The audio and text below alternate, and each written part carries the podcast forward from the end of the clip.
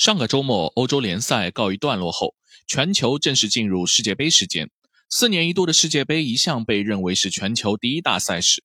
为了迎合主办国卡塔尔，今年是这项赛事创办九十多年以来第一次在冬季举行，因此所有球迷和赛事关联方不得不去接受过去夏季世界杯所没有的体验。今年开始，除了一些突发事件，比如 C 罗专访风暴的后续。我们的节目也会聚焦到卡塔尔世界杯上来，揭幕战北京时间本周日晚上正式开打。那么在此之前呢，我们也不能免俗，要做些前瞻内容。不过我们这个节目追求的从来不是足球专业和技战术本身，足球不该那么乏味。更何况世界杯的追随者当中，多半平时对足球不会投入太大兴趣。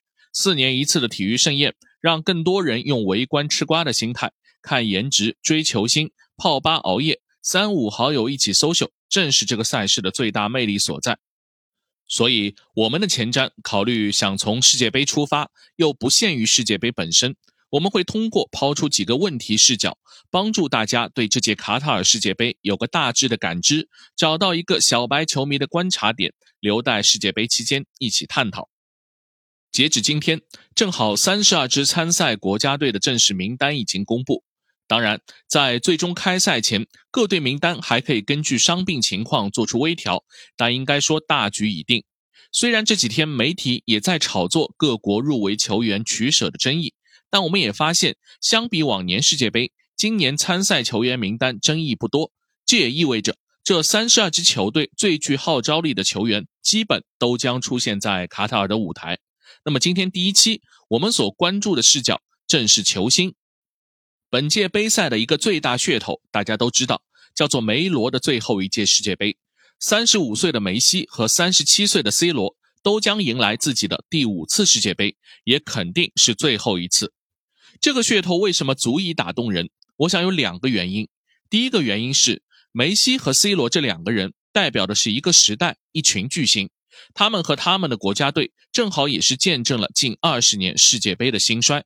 这二十年里，我们看到了西班牙成为世界杯新科冠军，也看到了法国队和德国队再次创业成功，重新夺回金杯。同样在这个时代，葡萄牙、克罗地亚、比利时、乌拉圭等原本的二流球队相继进入自己国家队历史上的黄金时代。这些巨星们正是所在国家的旗帜性人物。当然，潮起必然有潮落，卡塔尔就成为了一个分界线。一代人将结束自己的使命，告别舞台，迎来又一代新人的崛起。本届世界杯，我们将要告别的老将不止梅罗，很多在名人堂里都有一席之地的巨星也将淡出视野。他们中有新科金球奖得主法国前锋三十五岁的本泽马，他的皇马队友前金球奖得主克罗地亚中场大脑三十七岁的莫德里奇。西班牙国家队辉煌和巴萨黄金时代的见证者，三十四岁的布斯克斯；伴随德国队世界杯捧杯，拜仁慕尼黑的元老级人物，三十三岁的托马斯穆勒等等。其他名字还包括威尔士的贝尔、波兰的莱万多夫斯基、阿根廷的迪玛利亚、巴西的阿尔维斯和迪亚戈席尔瓦、乌拉圭的苏亚雷斯和卡瓦尼。而第二个原因更有意思，所谓梅罗时代。它绝不仅仅是体育竞技层面的产物，更是背后足球世界造星流水线合力打造的商业传奇。我们不要以为球技出色就能天然成为巨星，更能成为商业品牌的宠儿。梅西和 C 罗能够成功，有必然，有偶然。说必然，当然是他们两人拥有的球技和勤奋；有偶然，是因为阴差阳错，两个巨星先后落脚西班牙。以皇马和巴萨两个顶尖俱乐部的世纪对决为背景板，促成了一对可以书写恩怨十年的冤家，这是竞技领域都盼望的最佳剧本。而在这个过程中，很多备胎如内马尔、贝尔都因为个人性格、所在球队伤病困扰上的缺陷退出了竞逐。最终，梅西和 C 罗产生了唯二的出圈价值，遮住了同时代其他巨星的光芒，并带来巨大的虹吸效应。让所有的品牌和商业资源不自觉地汇集到这两位寡头球员头上，梅西和 C 罗固然赚得盆满钵满，而所有关联产业链也都获益匪浅。坦率说，在梅罗之前，足坛从不缺少超级巨星，贝利、克鲁伊夫、贝肯鲍尔、马拉多纳、巴乔、罗纳尔多、齐达内等等都是绝顶的人物，但是他们都没有享受到梅罗所获得的成熟商业流水线的支持。正是因为这十多年中，社交媒体的兴起、全球资产泡沫的助推、体育产业的高速发展、新兴品牌推广营销的投入，以及足球经济的发达。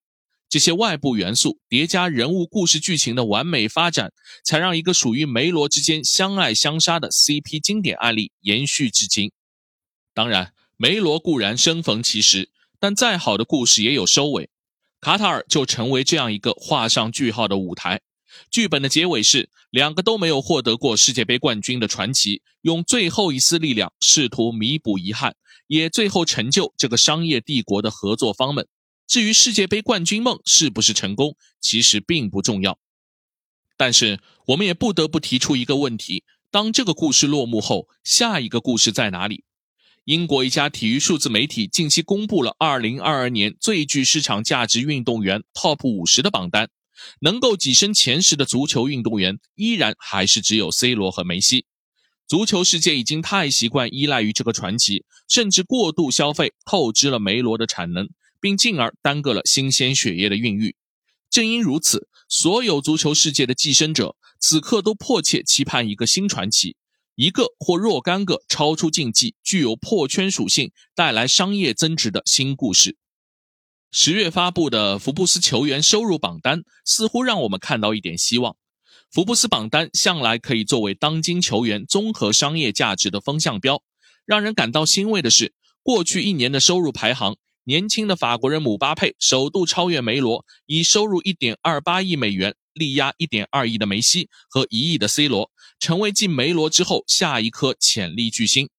另外，在这个榜单中，挪威魔兽哈兰德以收入3900万排名第六，而恰恰有不少人正试图把姆巴佩和哈兰德复刻成下一个梅罗。但如果我们仔细分析榜单，不难发现，姆巴佩能够登顶榜首，靠的是死工资。扣除工资，他的全年商业收入只有一千八百万美元。而梅西年收入中商业收入达到五千五百万美元，C 罗年收入中商业收入更高达六千万美元。即使是排名第四的内马尔，商业收入也高达三千两百万美元。这意味着姆巴佩还远未构建足以匹敌梅罗的商业帝国。这些还需要时间。一个新星从竞技的成功到商业帝国的营造，是一个需要累积时间的过程。